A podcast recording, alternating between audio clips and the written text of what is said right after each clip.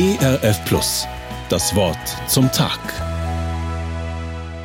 Jetzt helfe ich mir selbst.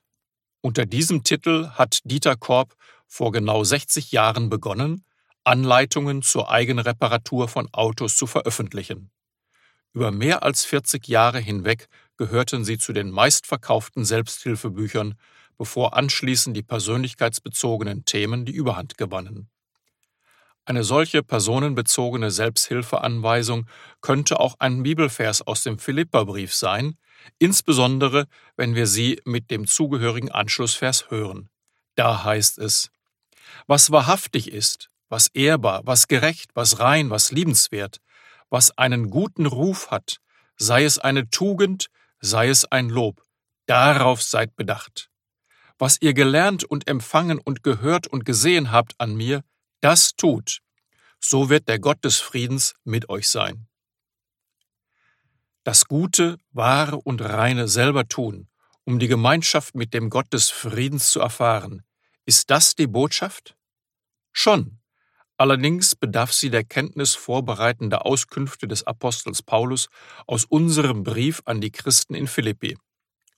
Zuallererst ist der ebenso anrührende wie dramatische Christushymnus im zweiten Kapitel zu nennen. Der Gottessohn Christus hat menschliche Gestalt angenommen, wurde uns gleich. Die unendliche Liebe des Vaters trieb Jesus an. Dafür hat er die Kreuzigung erlitten. Er wurde schließlich von Gott in alle seine Rechte als Gottessohn wieder eingesetzt. Mehr noch, Gemeinsam ist Jesus mit seinem Vater unser aller Herr und Heiland geworden. Sein Tod hat unserem Leben die Kontur gegeben.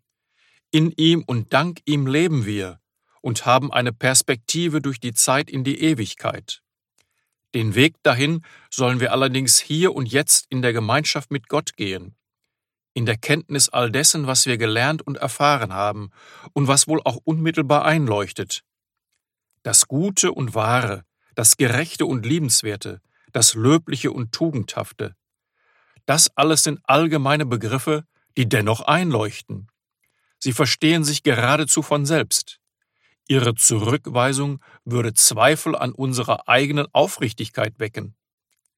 Lassen Sie uns diese Richtlinien und Anweisungen verbinden mit einem höchst bekannten Satz aus einem etwas weniger bekannten Roman In seinen Fußstapfen von Charles Sheldon.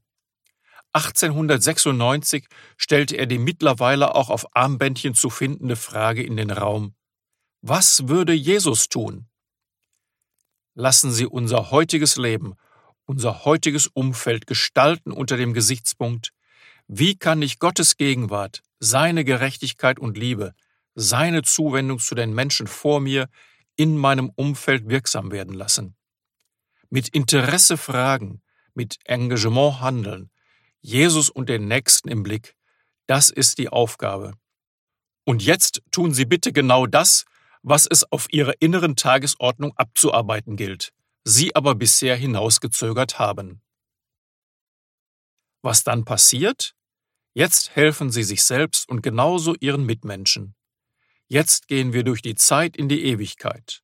Und der Friede Gottes, welcher höher ist als all unsere Vernunft, bewahre unsere Herzen und Sinne in Christus Jesus. Amen. Das Wort zum Tag. Mehr auf erfplus.de oder im Digitalradio DAB. Hören Sie ERF Plus. Gutes im Radio.